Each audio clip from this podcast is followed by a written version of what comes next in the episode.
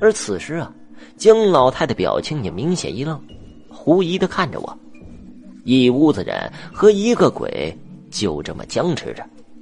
经过刚才那一幕啊，没有人敢动了，生怕姜老太太暴气伤人。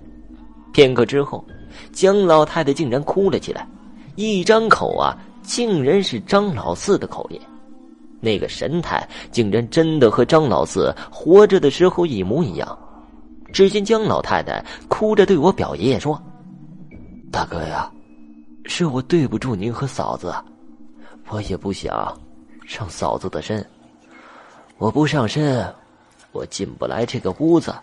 门口的两位门神呢，不让我进屋。大哥呀，我苦啊！我活着的时候就一个人，我死了还是一个人，也没人给我烧钱，也没人给我烧衣服。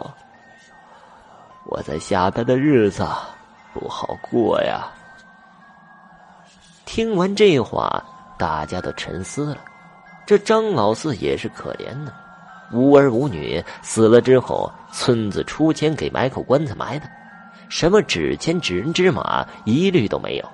这是在下边过不下去了，来找人要钱来了。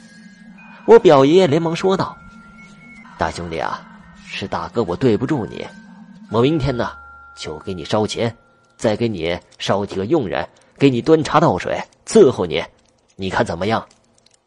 姜老太太说道：“大哥呀，我知道你是好人，嫂子也是好人。我活着的时候啊，就没少帮衬我。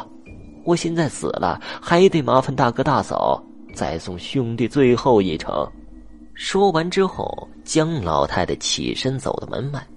只见院子中突然打起了一阵旋风，朝着南墙卷去，转眼就不见了。